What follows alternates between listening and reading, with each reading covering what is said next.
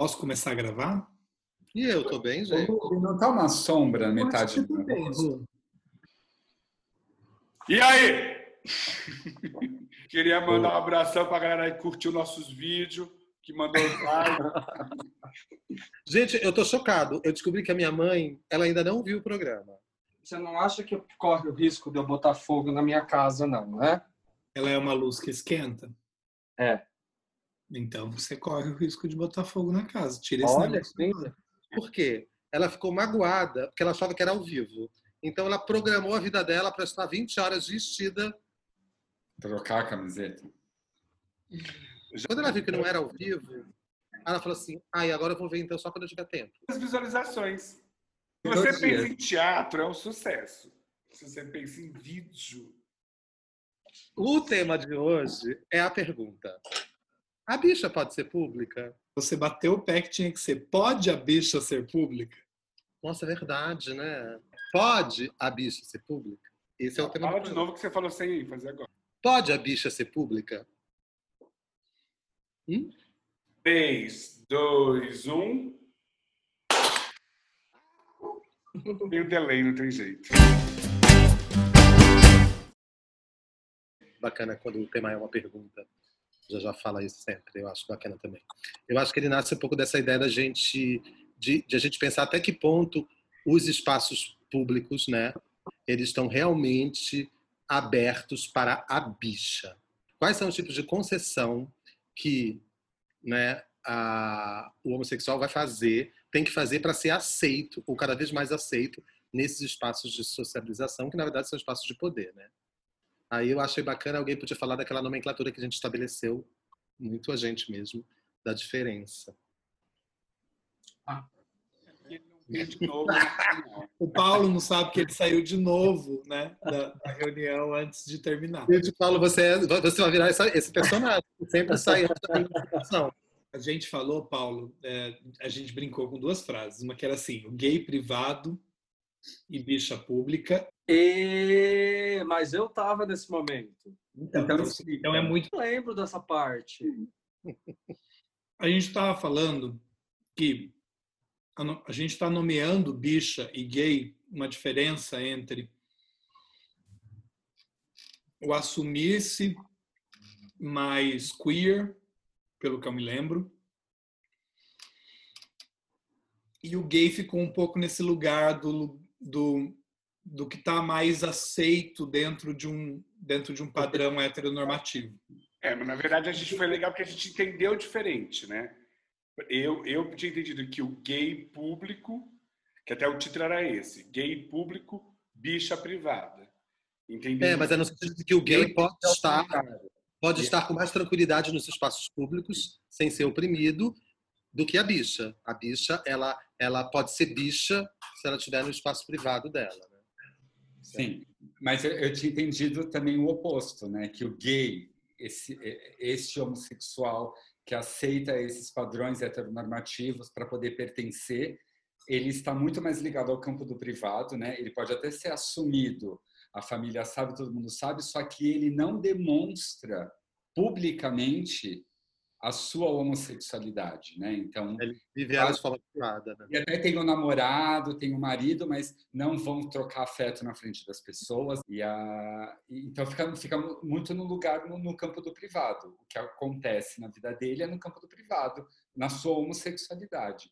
E a E- bicha não, a bicha ela publiciza a, a- a questão. Ela nem, ela nem tem jeito de não publicizar, né? Porque ela, ela é bicha. Ela, a, a a ação, a atitude dela no mundo já é pública, né? Já é, já é. E aí foi por isso que a gente estampado, já está estampado e as pessoas têm que lidar com essa questão, né? Então ela é, ela é até no sentido bem político, porque você olha e você tem que lidar com essa questão. E o gay nesse lugar, né, do que a gente está definindo, ele ele ele tem uma passabilidade, né, dentro desse mundo heteronormativo. Quando eu tinha uns 16 anos, eu estava numa crise, assim, porque eu já estava querendo contar para minha mãe que eu era gay. E minha mãe, ela chegou, ela- minha mãe, ela, ela, ela fez uma coisa assim, que ela, ela me enganou direitinho, que ela falou assim, ah, não, você tem alguma coisa para me contar? Pode me contar. Eu tô aqui para você. eu já emocionado comecei a contar para ela que eu era gay, que eu, né, que eu E aí quando eu falei isso, ela já falou assim: "Você vai falar com o padre amanhã". e ela me levou para falar com o padre. Quando eu cheguei na casa do padre, o padre era gay. Ele tinha um namorado. Ele falou assim: olha, uh, o que, você, você é gay, não tem problema, né? você não vai ir para o inferno, fica tranquilo. Nananana. Contou a história dele e falou assim: mas não conte para ninguém. É a melhor maneira de você viver isso é você ser muito discreto. O Paulo conheceu esse padre. Porque toda eu vez lembro, que ia pra eu lá, lembro dessa história. Eu lembro o padre chegava e falava assim: ah, é ele. E abençoava a gente, assim.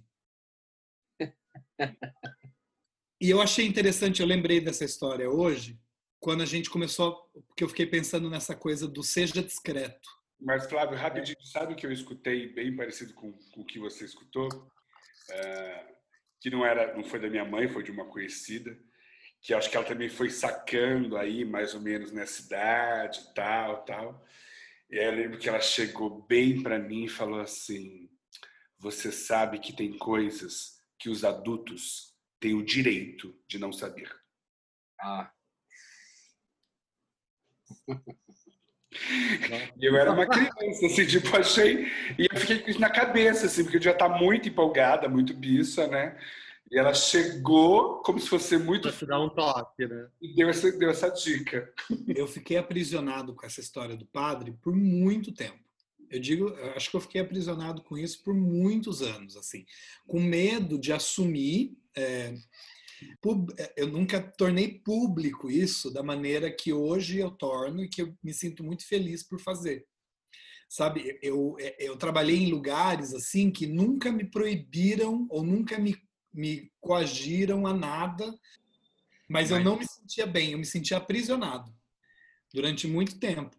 E, mas eu, eu custei para conseguir sair desse, desse, desse, desse conselho do padre. Vocês lembram quando a gente estava em cartaz com dizer, porque eu trabalhava numa empresa e, e era fato que todo mundo sabia que eu era que eu era gay, né?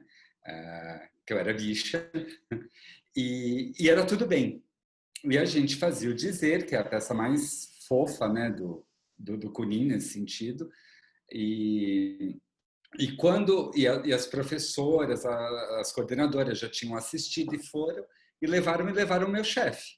No que ele viu a peça, no que ele viu a coisa sendo publicizada, teve que ser feita uma reunião com a coordenação. As coordenadoras tiveram que me defender para ele não me demitir. Porque aí ele entra com um discurso assim, não, mas e se um pai? Não, eu tenho amigos gays, eu não tenho nada contra isso, mas e se um pai vem me questionar em relação a isso?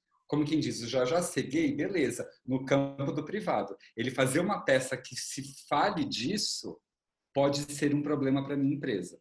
de uma vez, Lupe, que você contou uma história que você estava, eu se não me engano, em Florianópolis, e você estava andando de mão dada na praia, e de repente vocês dois só sentiram uma prancha de surf na costa, nas costas.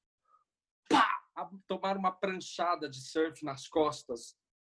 E a prancha era grande, já pegou os dois de uma vez só.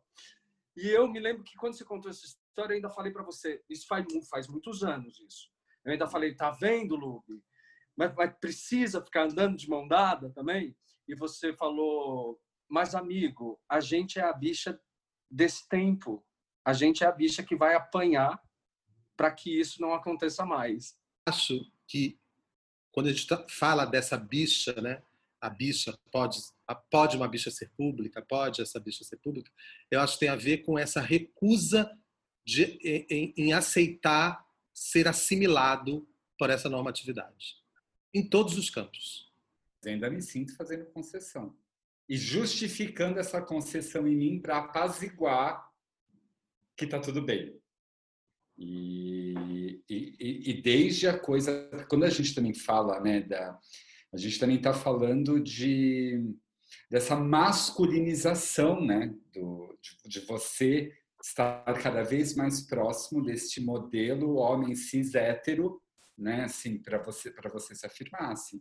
Mas eu sinto que ainda faço, eu, eu acho eu acho muito ilusório eu achar que eu não faço concessão ainda, entendeu?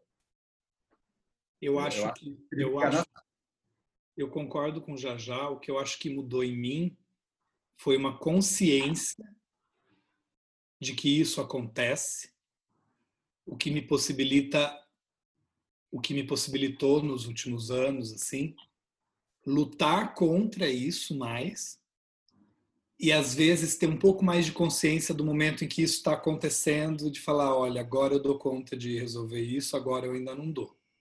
Sim, talvez eu tenha sido uma criança muito bicha.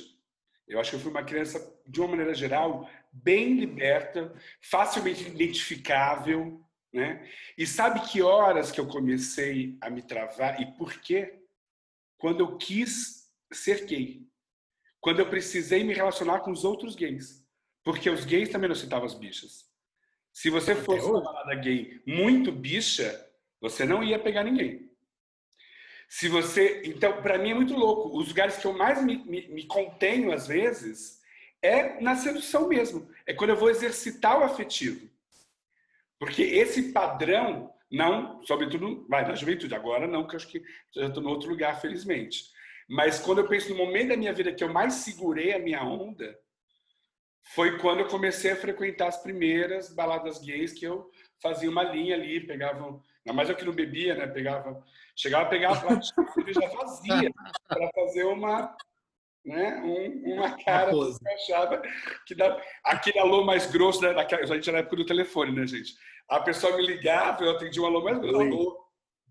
Fechava um alô ali. Não era um alô! Não subia, não. Né? E aí você ligava, não tinha bina, né, gente? Não tinha bina. Então eu ficava atendendo todo mundo nesse alô. Alô, alô. Aí nem minha mãe me reconhecia. Isso tem a ver também com o nosso gosto, né? A gente se atrai pelo padrão da norma. Isso aí, gente, isso aí é a doença da masculinidade tóxica. As pessoas, Total. a bicha passou a vida inteira ouvindo não pode sentar desse jeito, não pode falar desse jeito, não pode olhar desse jeito, não pode brincar desse jeito, não pode, não pode, não pode, não pode, não pode, não pode. Isso criou essa doença social no próprio meio das bichas, que é você pode ser bicha, mas não seja afeminado. Se você for afeminado, vaza. É, se você mia, vaza, né? Eu me digo que as pessoas deveriam grade e repensar sobre isso. de, de bizarrice que você vê, né? Você escreve no seu perfil. Hum. Você escreve no seu perfil de aplicativo. É, pessoas... Porque você tem a necessidade de colocar não afeminados, essa quantidade de não que você coloca. E a gente não percebe como isso facilita, né? para os héteros.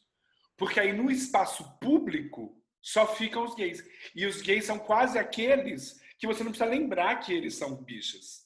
Né? Então, quando você olha a foto, quando você está andando ali, quando você está na empresa, aonde você está, você. Aquilo E aí a sociedade continua andando achando que não existe esse problema. Porque o que mais me irrita né, é que as pessoas entendem muito a homofobia como o momento da violência e não entende que homofobia é, é, é, é também, sobretudo, para mim, o tanto que você se recolhe no seu, no, no seu estar no mundo, para que, é, que no público isso não aconteça. Se pudesse traduzir numa frase, eu traduziria assim: é, é, é, bicha, eu te aceito, mas eu não quero que você me lembre o tempo todo que você existe. Né?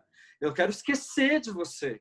E, e, e você ficar publicizando ou se comportando desta forma ou desta ou, ou de tal forma, enfim, você você fica me lembrando. Eu não quero eu não quero ter que lidar com isso, né? É.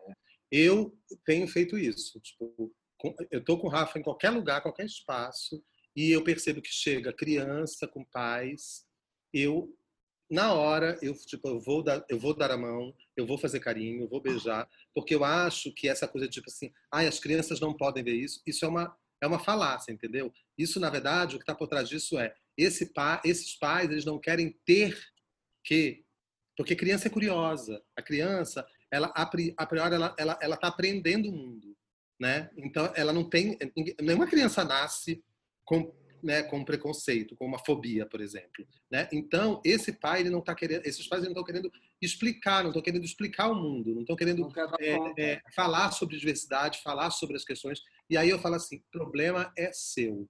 Vou te dar esse trabalho, sim. Eu tenho uma crise com isso, porque a minha natureza não é o do beijar, o do super abraçar. Eu tenho esse problema, eu tenho essa crise, eu vivo essa crise. Mas você acha que isso é, sua, é uma natureza ou é uma construção social que te fez assim? Ou, ou você já aceitou esse lugar? Porque eu, é tenho uma normativa que te fez assim.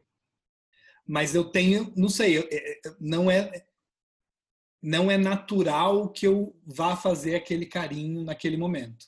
Eu, eu, quando eu faço, eu também faço nesse lugar do quero fazer, quero quero que essa discussão aconteça. Entendeu? Mas você também não entra no lugar que eu já escutei de muita bicha falar assim, não, é uma questão de respeito. Não, não tem né? nada a ver com isso. Não, eu já escutei muito. Ah, eu não beijo porque eu acho que é uma questão de respeito. Não, não tem nada a ver com isso. Mas esse policia, tipo assim, sempre, todas as vezes que é a vontade brotou no seu corpo de fazer um carinho no, no seu parceiro, na pessoa que você, no namorado, no marido, enfim, na, na pessoa que você está vivendo uma relação. E nunca você passou pela sua cabeça antes de fazer o carinho alguma coisa, posso? Sim, já me passou. Então, tá vendo? E então, isso não acontece não, com pessoa aí. hétero. Então, pegando isso que o Flávio fala, para mim, atenção um pouco assim, tipo, é quase como eu tive que colocar parte da minha vida privada no espaço público para garantir a minha própria vida privada. Você entende? Uhum. Tipo, eu preciso publicizar a minha vida privada para que essa vida privada se torne pública e para que, enfim, o público comece a lidar com isso e a gente consiga estar aqui sem ser oprimido e tudo mais. O, Facebook, para mim, é o mais evidente. Assim. Eu coloquei em relacionamento sério, nunca faço dizer do tipo, hoje é o dia dele, meu amor. Nunca fiz isso. E aí eu sinto assim, e aí para mim parecia que era uma questão assim, de uma opção minha. Mas hoje eu percebo, ou eu penso, é, eu não estou sendo pouco político, porque quase que você entra no meu Facebook e quase. É porque eu, eu tenho trabalhos também nessa área, mas assim, quase você poderia achar que eu não sou uma pessoa gay. E aí eu me sinto menos politizado nesse sentido. Não, preciso estar tá aqui afirmando que eu sou um casal, afirmando que eu, que eu tenho essa vida afetiva, para que Mas isso se torne público. Nesse sentido, Lubi? Será que, você só, será que você só afirma nesse sentido do afeto, da relação que você está? Será que você também não pode se afirmar gay, bicha e fazer isso politicamente, se colocando? Porque senão acho que a gente só fica no campo do. Só fica no campo assim, de quem namora, entendeu? É. Não, não, não, não é de quem namora, mas, mas, já, mas de última instância é, é disso que se trata. É de homoafetividade. Mas é que eu acho que o José está querendo dizer. Você não é gay por um outro motivo. Não adianta não, pensar, mas, mas, gostar de não, não, não, nada a ver. O que me define gay não é porque eu tenho relacionamento. Eu acho que o José está querendo dizer. É sim...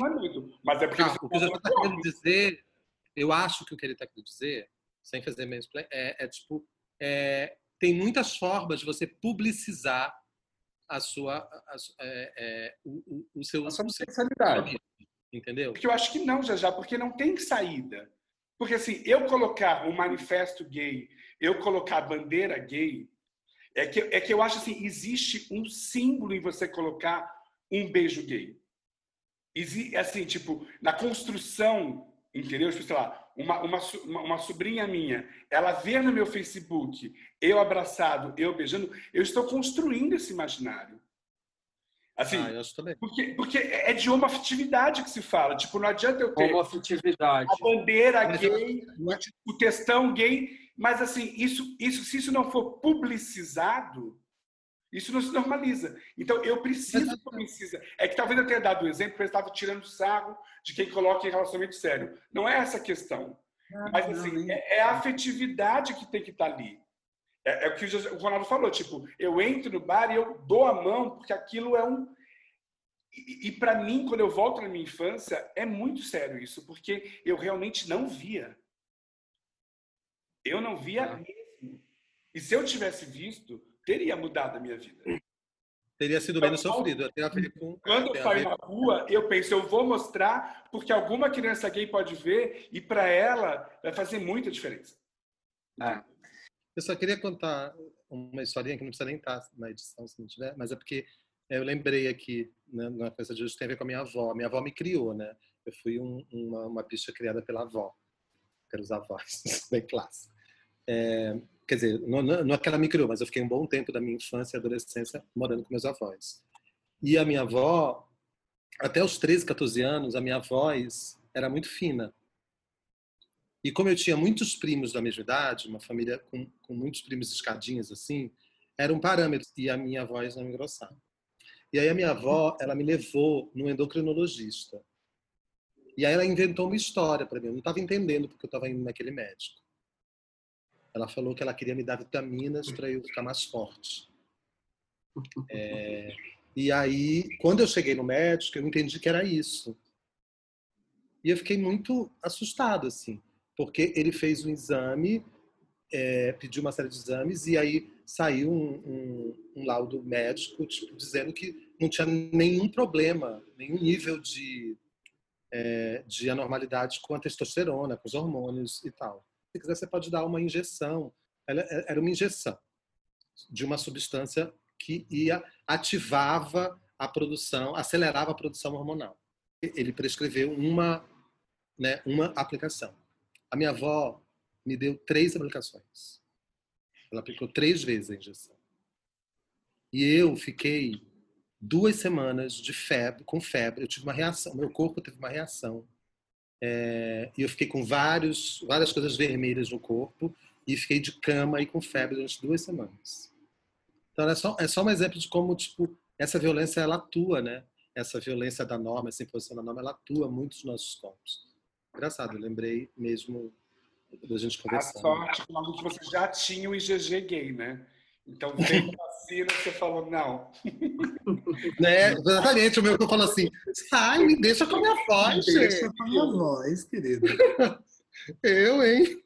Gente, eu- a gente pode errar dando uma, uma pinta assim, a gente. Claro, você travou, você vai ter que fazer de novo. Então, eu A me gente sinto... pode errar esse tema de hoje, assim, Tá travando de novo agora. Dando tchau. Você está travando, Flávio. Mas foi legal novo. tratar na pinta. Mas a imagem já está dizendo, então também É. tudo bem.